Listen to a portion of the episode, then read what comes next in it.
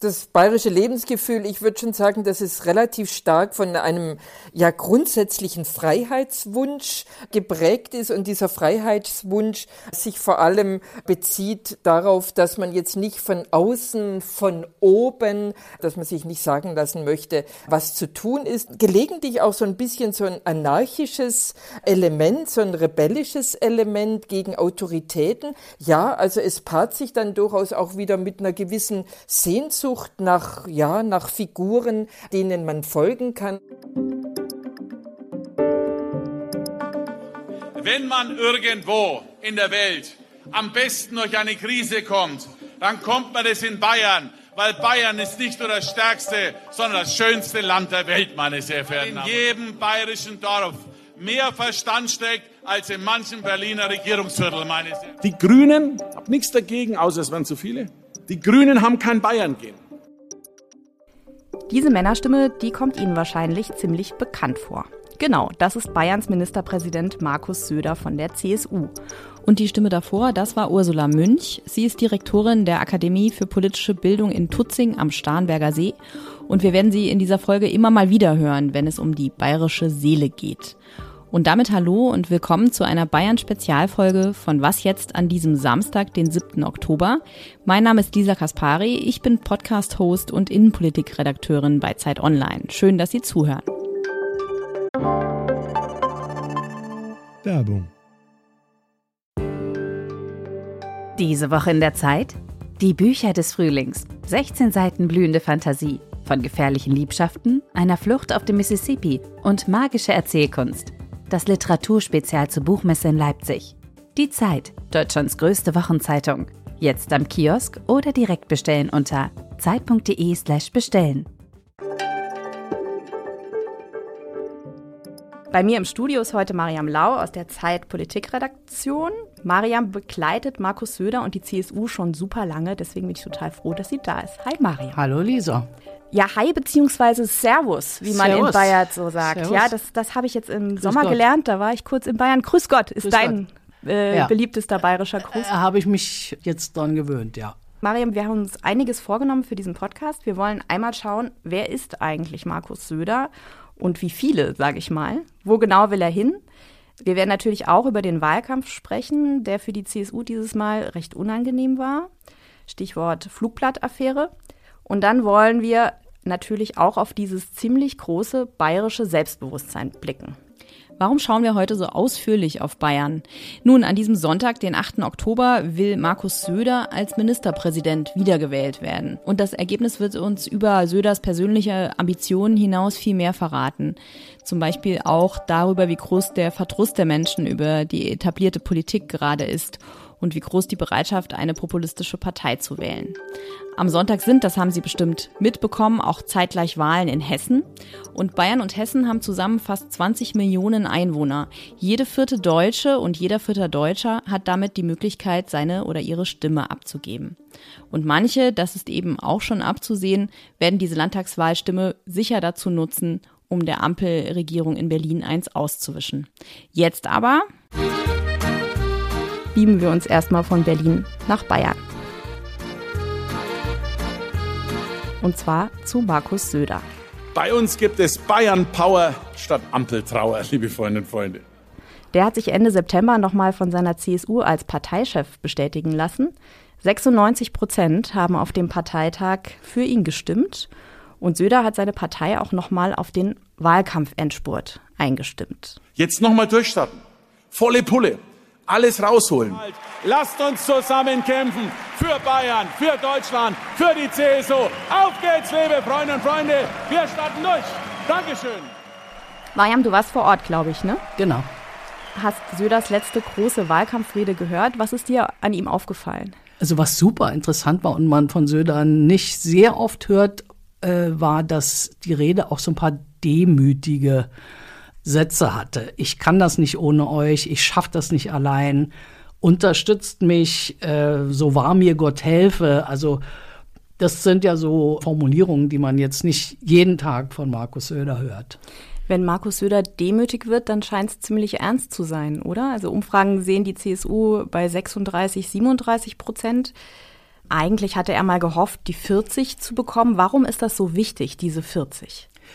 Die CSU hat Bayern ja wirklich regiert, das Land seit 1957, wenn ich nicht irre und äh, sehr, sehr lange mit absoluten Mehrheiten. Also über 40 war eigentlich immer Ehrensache. Da sind wir seit 2018 lange nicht mehr gewesen, auch in den Umfragen nicht. Und es ist eben für Markus Söder einfach die Situation, dass er noch nie eine Wahl so wirklich überzeugend gewonnen hat. Er hat sie gewonnen, er ist der Ministerpräsident und so weiter, aber so richtig rauschende Begeisterung vermag er eben nicht zu mobilisieren. Und das Interessante an der aktuellen Situation ist eben, dass die Affäre, über die wir sicher gleich noch sprechen werden, um äh, Hubert Aiwanger, den Chef der Freien Wähler und ein gewisses Flugblatt, das aufgetaucht ist, diese Affäre hat Söder ganz sicherlich Kraft und einige Stimmen gekostet, aber gleichzeitig ist eben das Bewusstsein in der Partei darüber, es gab diese Affäre, der Ministerpräsident konnte das im Grunde gar nicht richtig machen und unter den gegebenen Umständen hat er das Beste gemacht, was zu tun war. Die Affäre rettet ihn zugleich, also schadet ihm und rettet ihn. Auf die Aiwanger Affäre werden wir später noch ausführlich kommen. Nochmal ganz kurz zurück zu diesem Mantra 40.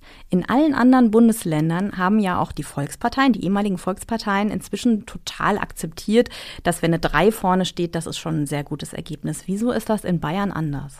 Weil die CSU eben die Bayern-Partei ist und das Land, wie gesagt, einfach schon so lange regiert hat. Und es ist total bitter für Markus Söder, dass ausgerechnet jemand wie der CDU-Vorsitzende von Schleswig-Holstein, Daniel Günther, in seinem Bundesland über die 40 Prozent gekommen ist. Das ist wirklich das nagt an Markus Söder, das merkt man sehr oft in äh, Nebenbemerkungen. Der linke Günther. Der linke, der Sozi Daniel Günther, der äh, die sich diesen Ruf eingehandelt hat, weil er vor zwei Jahren mal zu Recht darauf hingewiesen hat, dass die CDU sich überlegen muss, wie ihr Verhältnis zur Linkspartei ist. Das ist ein, wieder ein anderes Thema.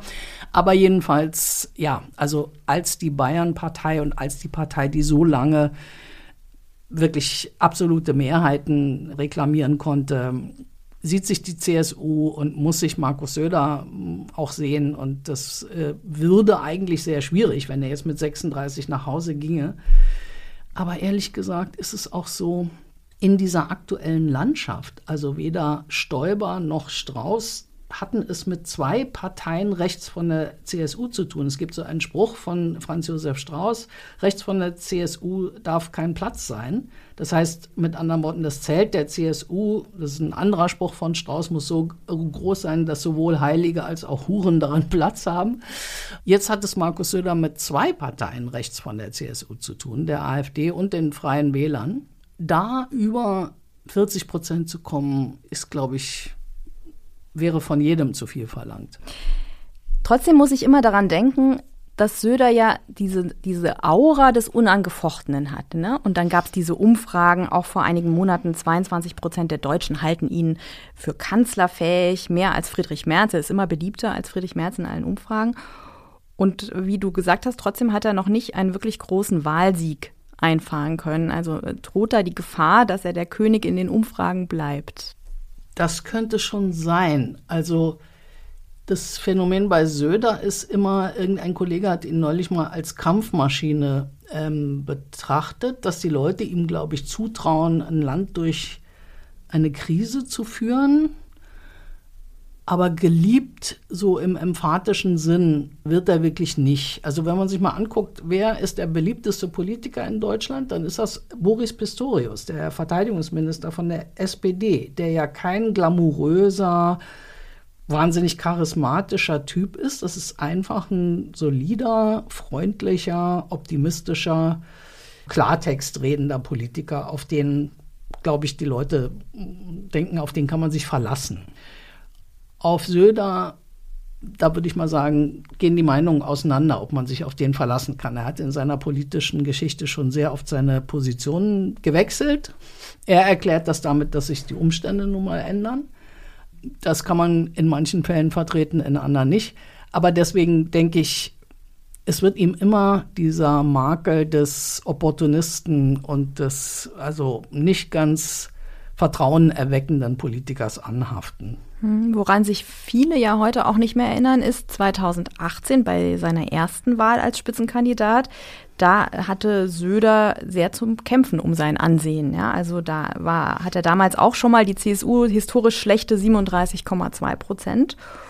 Und er war erst ein paar Monate vorher Ministerpräsident geworden, hatte diesen Machtkampf, diesen harten Machtkampf gegen äh, Horst Seehofer gewonnen. Und Markus Söder war damals sogar zeitweise unbeliebtester Ministerpräsident Deutschlands. Ich hatte das vergessen. Also ist ja auch interessant. Ne? Ja, es ist so, ja, genau. Damals hatte er halt sehr stark polemisiert, also vor allen Dingen gegen die Flüchtlingspolitik der Bundeskanzlerin, hatte das Wort Asyltourismus in Umlauf gebracht, woran er selber sich heute auch noch oft erinnert, aus gegebenem Anlass. Und wie hat er das geschafft, dieses schlechte Image wieder abzulegen? Erstens hat er sehr schnell, als er merkte, wie die Umfragen runtergingen, umgesteuert schon 2018 und hat sich für das Wort entschuldigt, hat die Wortwahl verändert, hat das Verhältnis zu Merkel versucht zu bessern. Es war dann aber zu spät. Also das Ergebnis war historisch schlecht für die CSU. Und dann kam Corona und in dieser Corona-Krise ist Markus Söder eben zum Team Vorsicht an der Seite der Bundeskanzlerin gewechselt. Er war damals auch ähm, über weite Strecken der Chef der Ministerpräsidentenkonferenz und saß dann immer abends äh, nach den ewig langen Sitzungen an der Seite der Kanzlerin und hat alles, was sie gesagt hat, nochmal gesagt und nochmal stärker gesagt und so weiter. Und ähm, das ist, glaube ich, die Zeit, wo viele gesagt haben, ach guck mal an, der Söder ist doch ein ernstzunehmender Staatsmann. Und die entscheidende Frage ist ja immer, wenn man sich, also mir geht es jedenfalls so, wenn ich mir Politiker ansehe, sind die irgendwie vertrauenerweckend. Bist du in der Lage, auch in einer Situation, wo es dich vielleicht Stimmen kostet, an dem Kurs festzuhalten, den du für richtig hältst und den du vorher erklärt hast, so. Und wenn man sagt, es ist wichtig, vorsichtig zu sein, und dann kostet einen das Stimmen bei Gaststätten Besitzern oder so weiter und dann schwenkt man sofort um, dann würde ich sagen, ist das nicht vertrauenerweckend. Söder hat sehr lange, finde ich, diesen Kurs Vorsicht durchgehalten. Er war dann aber auch der Erste, der wieder, glaube ich, die Maskenpflicht fallen ließ. Es gab dann halt sehr viele, sehr, sehr viel Ärger in Bayern. Und man muss eins wissen, und das sagt er auch in diesen Tagen, es gibt gerade in den bayerischen Bergregionen wirklich riesige Milieus von Leuten, die nicht mitgegangen sind. Du begleitest den äh, CSU-Chef ja schon eine Weile. Was würdest du sagen, sind seine größten Stärken?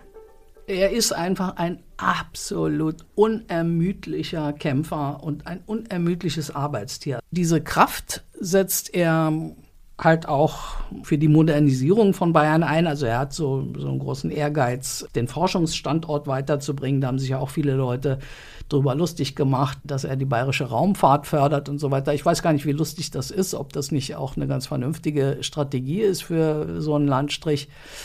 Und die Schwäche, nach der du wahrscheinlich dann auch gleich fragen würdest, ist halt doch diese große Umfragengetriebenheit. Also alles, was er tut, tut er, weil er glaubt, dass es sich, äh, dass es sich auszahlt oder das meiste, was er tut. Ich würde schon sagen, dass er ein paar Überzeugungen hat. Also zum Beispiel glaube ich, dass er wirklich innerlich absolut frei ist von Ressentiment. Absolut. Also mhm.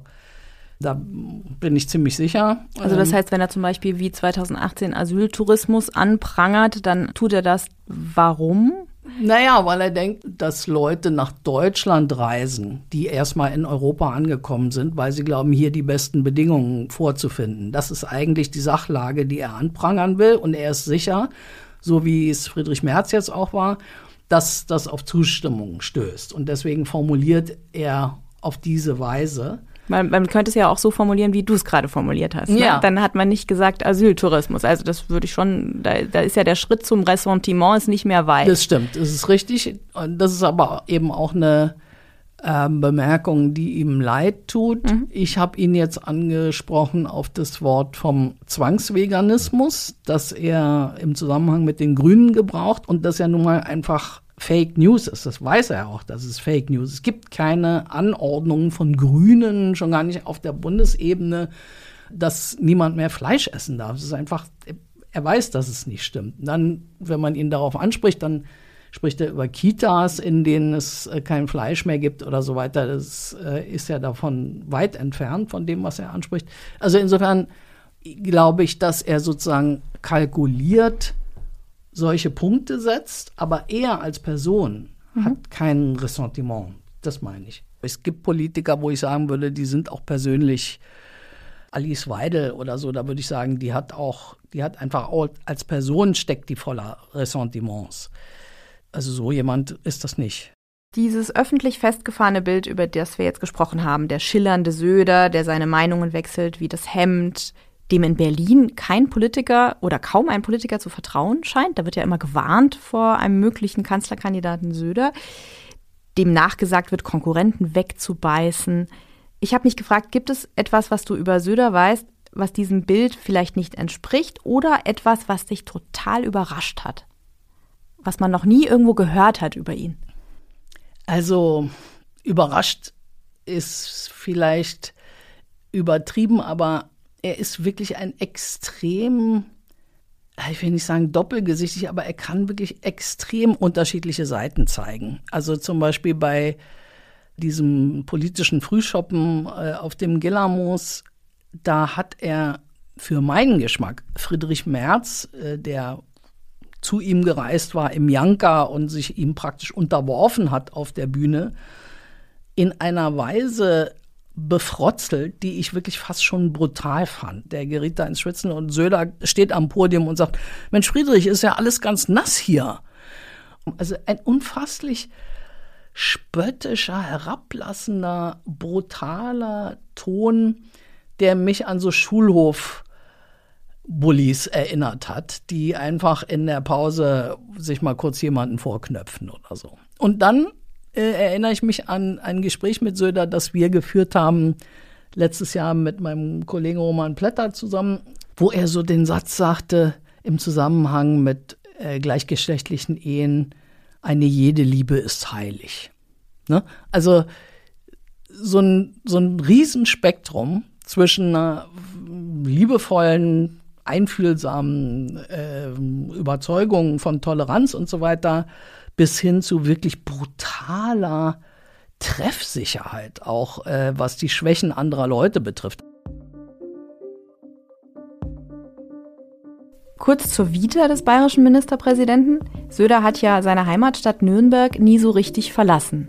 Er stammt aus einer Arbeiterfamilie, das fand ich auch interessant. Die Familie hatte ein kleines Bauunternehmen.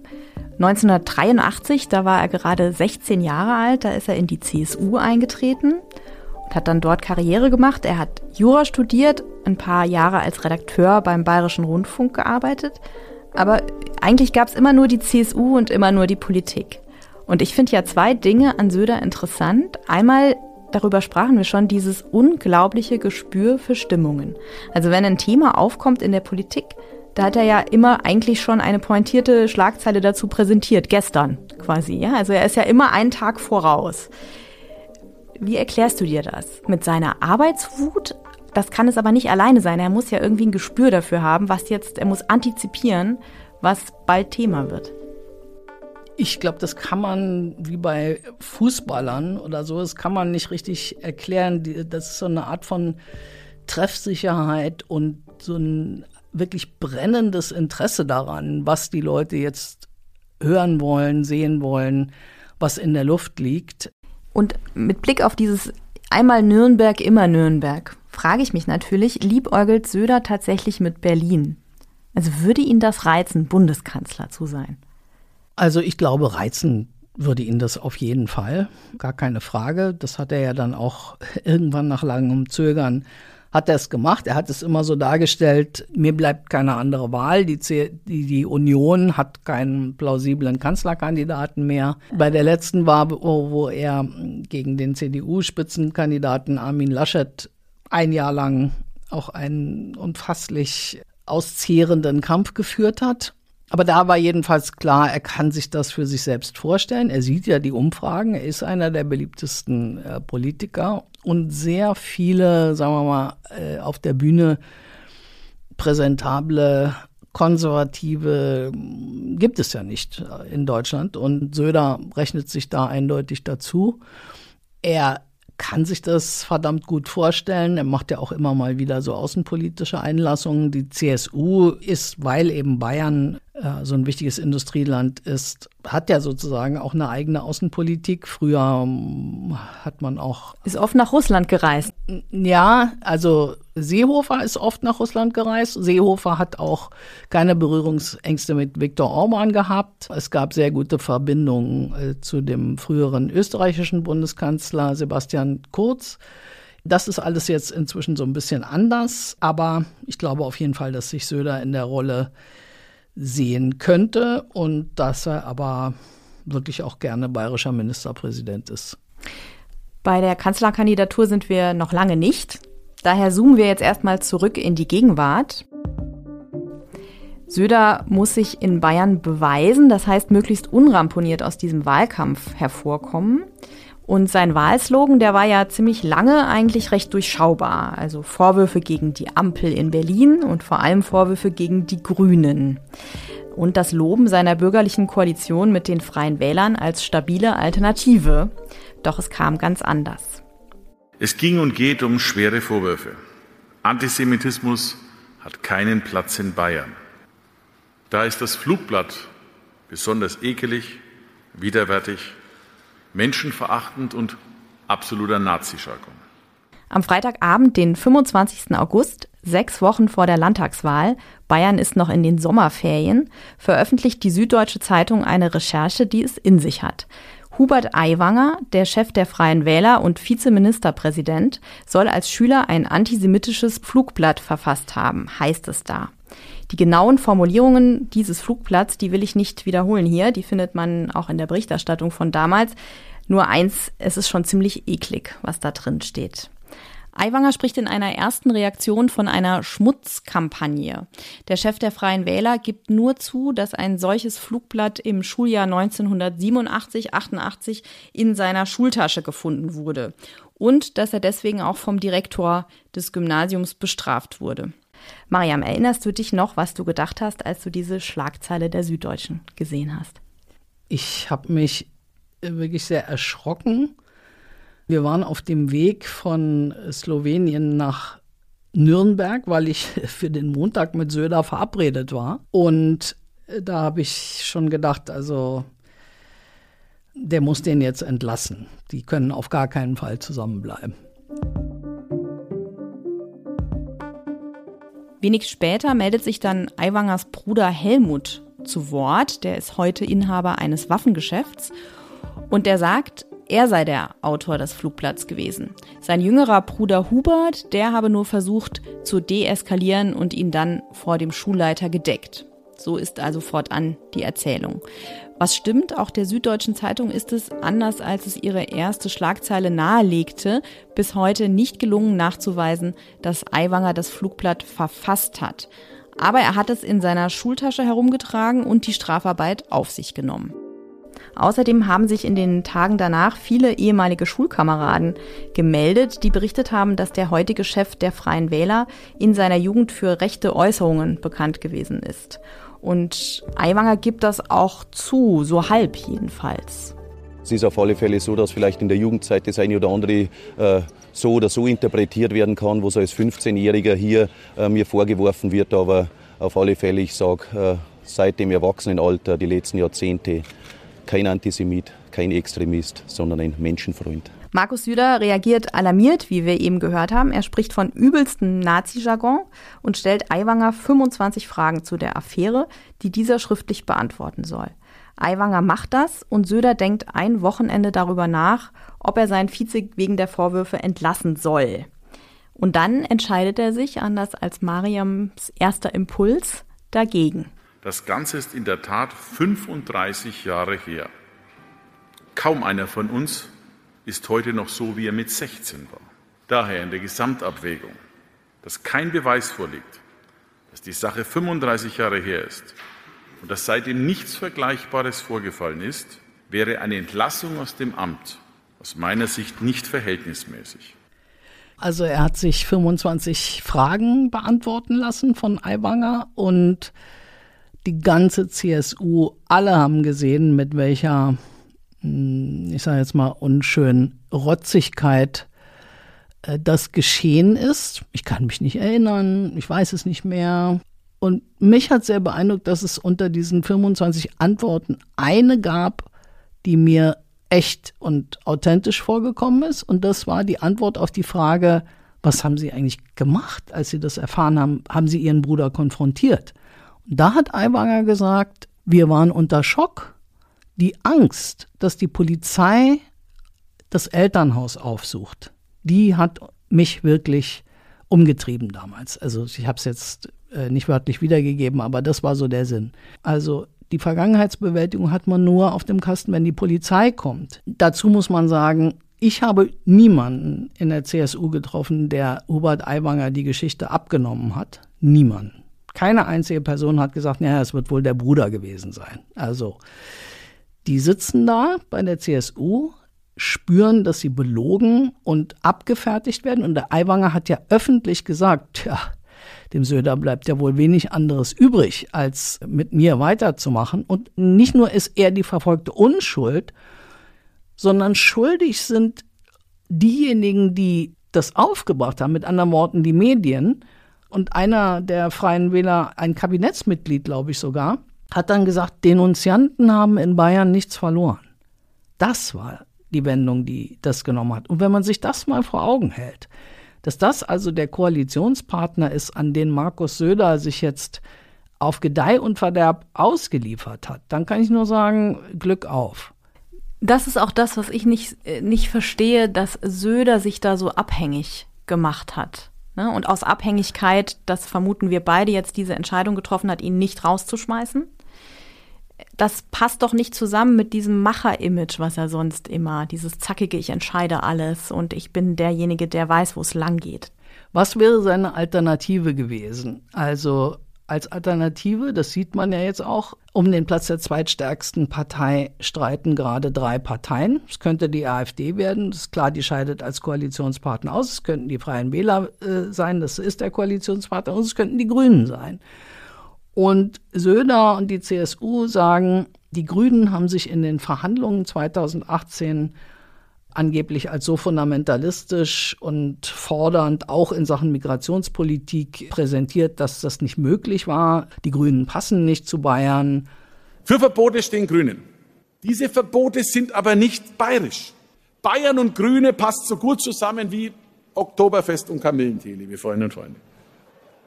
Aber natürlich hat man durch die permanente Polemik gegenüber den Grünen sich in diese Abhängigkeit begeben. Es bleibt ihm nichts anderes als die freien Wähler. Und das Interessante ist jetzt, dass sie, dass man aus der CSU jetzt immer so die Interpretation hört, naja, die freien Wähler sind überhaupt erst durch Aiwanger auf diesen Kurs rechts von der CSU gekommen. Das sind sie von Hause aus gar nicht. Es ist eigentlich eher eine linke, grüne Partei eine Bayernpartei und es ist an denen jetzt zu gucken, dass Aiwanger nicht nach rechts raustritt. Also wer hat denn das Zeug bei den Freien Wählern, Hubert Aiwanger einzuhegen? Niemand, niemand.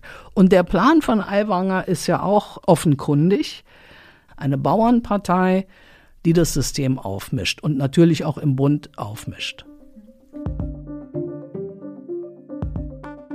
Stichwort aufmischen. Tatsächlich verändert sich Anfang September, also kurz nach der Flugblattaffäre, in den bayerischen Umfragen etwas. Noch im Juli lag die Aiwanger Partei bei 11 Prozent und die CSU bei 39 Prozent. So wie man es seit einigen Jahren in Bayern gewöhnt war. Doch dann sackt die CSU ab und die Freien Wähler legen zu. Und zwar ordentlich. Sie klettern auf 17 Prozent und verdrängen zwischenzeitlich sogar die Grünen auf Platz 3. Wie Aiwanger das geschafft hat, also die Stimmung so zu seinen Gunsten zu drehen, das habe ich auch Ursula Münch gefragt. Sie erinnern sich, Frau Münch, das ist die Direktorin der Akademie für politische Bildung in Tutzing am Starnberger See, die ziemlich genau weiß, wie die Bayerinnen und Bayern so ticken. Was Aiwanger ja sehr geschickt gemacht hat oder die Freien Wähler recht geschickt machen, dass man im Grunde so eine Stimmung aufgreift, äh, die auch gegen die Medien sich richtet, dass er gesagt hat, naja, da wird eine Kampagne gegen mich geritten, da ist eine große Tageszeitung, die Süddeutsche, die hat mich zum Feind ausgekoren, die verfolgen ihre eigenen Ziele äh, und ich bin das Opfer. Das kommt bei vielen Menschen und glaube ich bei mehr Menschen, als es früher der Fall war, gut an und ja, das hat er richtig nochmal befeuert. Das Lebensgefühl vieler Bayerinnen und Bayern, vor allem auf dem Land, das treffen die Freien Wähler ja sowieso schon länger. Auch dazu wollte ich von Frau Münch noch mal mehr wissen. Hier also ihre Einschätzung zum Erfolgsgeheimnis des Hubert Aiwanger. Er schafft es, den Leuten quasi aus der Seele zu sprechen. Also die, die Leute sitzen dann da im Bierzelt, die nicken, die sagen, ach so hätte ich es auch gern gesagt. Äh, der wird dann auch durchaus mal ein bisschen, ja, also im, im Sprachgebrauch dann vielleicht sogar ein bisschen sehr populistisch, auch ein bisschen mal gelegentlich ordinär, aber die Leute verstehen das ja in Anführungszeichen als authentisch, als jemand, der so redet, wie man auch jetzt in einem Bierzelt am Stammtisch zu Hause redet, wenn man mal sich über die Politik ärgert. Er hat dann im Grunde dann noch diese, diese Möglichkeit, dass er ja auch immer stolz darauf ist und es betont, dass er ja im Nebenerwerb immer noch Landwirt sei, dass er also quasi weiß, wovon er redet. Er ist derjenige, der, wenn es irgendwo hakt, gefragt, auch mal kurz den, den Akkubohrer rausholen könnte und was schnell richten könnte. Die Freien Wähler reklamieren für sich näher dran zu sein an den Bürgern und vor allem, dass sie eben etwas entgegensetzen können, quasi eine bürgerliche, eine durchaus sehr konservative Alternative zu einer längst langjährigen CSU-Vorherrschaft. Also nach dem Motto, die Freien Wähler preisen sich im Grunde den Wählern an und sagen, mit uns könnt ihr weiterhin konservativ wählen, aber ihr könnt ein bisschen die CSU ärgern. Das ist das Erfolgsrezept der Freien Wähler. Zum Schluss wollen wir dann auch nochmal rauszoomen und überlegen, welche Auswirkungen der Wahlausgang auf die Bundespolitik haben könnte. Wir haben ja jetzt auch schon so ein bisschen angesprochen, Hessen, Unterschied Hessen, Bayern. 2018, nach den letzten Landtagswahlen in Bayern und in Hessen, ist Angela Merkel als CDU-Vorsitzende zurückgetreten, beziehungsweise sie hat gesagt, sie wird nicht mehr antreten. Das war ja eine Zäsur damals. Und das war schon auch begründet dadurch, dass die Union damals in Hessen und in Bayern historische Tiefswerte erreicht hat. Erwartest du dieses Mal eine ähnliche Dynamik? Also die Unzufriedenheit mit dem CDU-Vorsitzenden Friedrich Merz ist enorm hoch. Und jetzt vor den beiden Landtagswahlen hört man darüber nicht mehr viel, nicht so viel, aber danach wird es wieder kritische Stimmen geben. Ich glaube aber nicht, dass der Moment schon gekommen ist, wo man Friedrich Merz ablöst. Also dieser neue Kandidat müsste in die drei ostdeutschen Landtagswahlen gehen und diese Niederlagen einfahren. Das wiederum sehe ich auch nicht. Also die Hängepartie in der CDU geht jetzt nach den zwei Landtagswahlen am 8. Oktober erstmal weiter. Was ist mit der Ampel? Die wird ja wahrscheinlich in Bayern und in Hessen abgestraft. SPD, historisch schlechte Umfragewerte. Nancy Faeser in Hessen auf Platz drei in den Umfragen vor der Wahl. Grünen schwach, FDP an der 5-Prozent-Hürde. Werden wir da auch nochmal eine Diskussion über die Ampel bekommen, über Olaf Scholz? Auf jeden Fall. Also ich glaube nicht, dass es schon mal eine Bundesregierung gab, die so ungeheuer schwach dastand. Aber bei Neuwahlen hätte halt keine von den drei Parteien irgendeine Chance. Also das ist wiederum das äh, Erfreuliche an der Lage für die CDU. Es gibt keine Regierungskonstellation, die ohne sie funktionieren würde.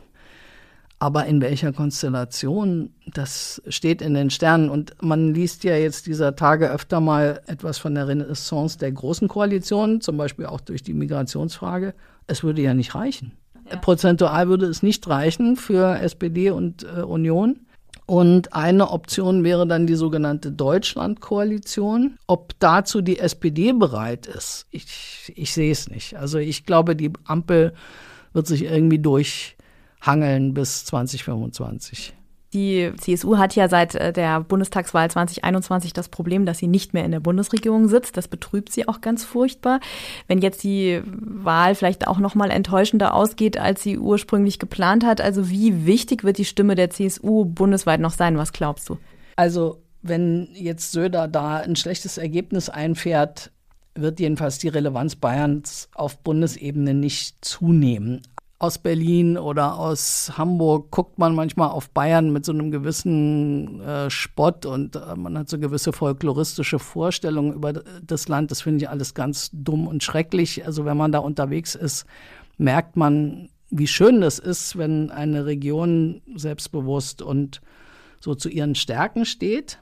Aber diese Stärke ist an vielen Orten ganz schön fragil geworden und dass das der CSU Sorgen macht und dass das auch die bundespolitische Bedeutung dieser Wahl ist, finde ich, liegt total auf der Hand. Also für mich ist das eine Wahl darüber, wie stark kann ein in Anführungsstrichen gesunder Konservatismus in Deutschland noch sein. Und ein gemäßigter Populismus, würde ich sagen. Und ein Manchmal auch ungemäßigt. Genau, ein gemäßigter Populismus, ein mittiger Populismus. Auch die Mitte muss, also die rechte Mitte muss die Beinfreiheit haben, in einem zünftigen Ton, um ihre potenziellen Wähler zu werben. Das finde ich schon. Aber für uns alle als Gesellschaft, glaube ich, ist die Frage total bedeutsam, ob der rechte Rand also ob die sogenannte Brandmauer steht. Und ohne die CSU kann man die vergessen. Dann sind wir am Ende unseres Podcasts. Ich danke dir ganz herzlich, dass du da warst. Du bist ja eigentlich hauptsächlich in Bayern im Moment, also dass ich dich überhaupt abpassen konnte bei deinem kurzen Stippvisite in Berlin hat mich sehr gefreut. Ja, hat Spaß gemacht. Wenn Sie Anmerkungen zu unserer heutigen Bayern-Folge haben, schreiben Sie uns sehr gerne unter wasjetzt.zeit.de. Das war nämlich heute meine erste Spezial-Langfolge. Mein Name ist Lisa Kaspari. Ich sage danke fürs Zuhören. Machen Sie es gut und bis bald wenn wir über Prozentpunkte sprechen, dein Tipp für den Wahlabend? 38. Ich würde ja sogar 39 sagen. Ah. Ich gehöre auch zu den Menschen, die ich habe irgendwie das Gefühl, die am Ende schneiden die dann doch noch ja, besser ab. Ja. ja.